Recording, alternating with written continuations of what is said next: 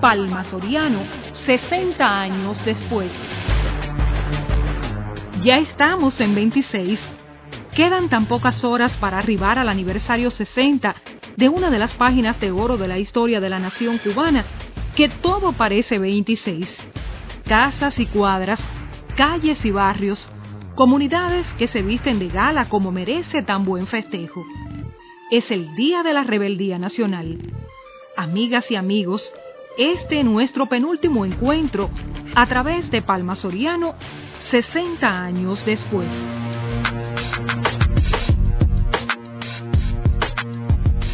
Un cronista que visitó a Palma Soriano en los finales de los años 40 del siglo anterior y que en el inicio de los años 50 escribió bastante sobre el andar de los palmeros, definió a nuestro pueblo de la siguiente manera. Palma Soriano dijo, es una ciudad de mucha gente laboriosa, de mucho comercio, pero principalmente de mujeres hermosas, de carpinteros, mecánicos, zapateros, pero de muchos, muchos y buenos peloteros y boxeadores.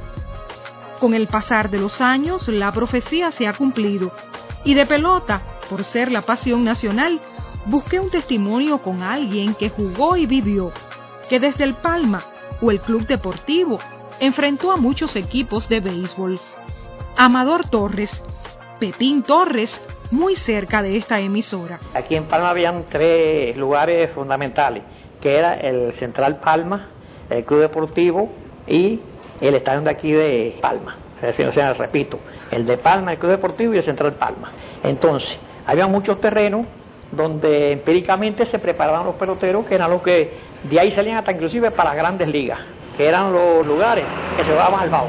Aparte de eso, aquí en Palma habían dos lugares que se jugaban al duro, aparte de estos tres lugares, que era el Pie y en la Cuba. Pero también se jugaba al flojo en la Cuba, en el Claretiano, en la Loma del Claretiano, la plazoleta frente al Cuatro Puertas, la plazoleta frente al Todoro del Café, en el Tejar, en Abisinia, en la Lechuga, en la Plaza Donato Mármol, en la Mostrera, en el Parque San José, detrás de Estadio Palma, en las 15 casitas, en Vega Honda, en Loma de Piedra. En la historia Palma Soriano, 60 años después.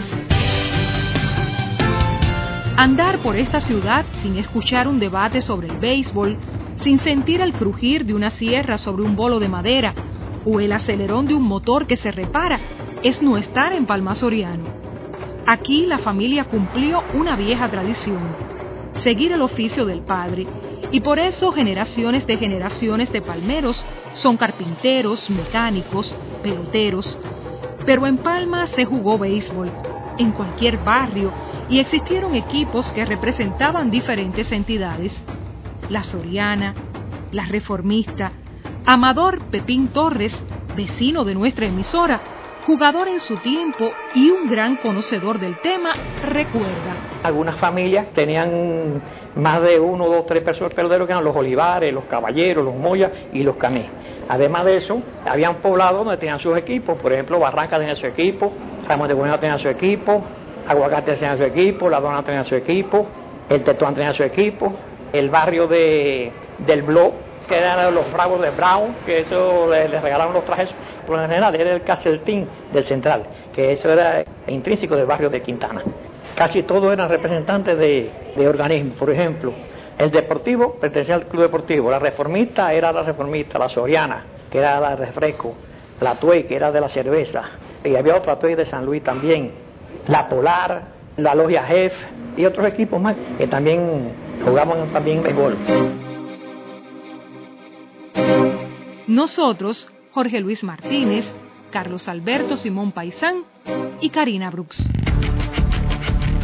Palma Soriano, 60 años después.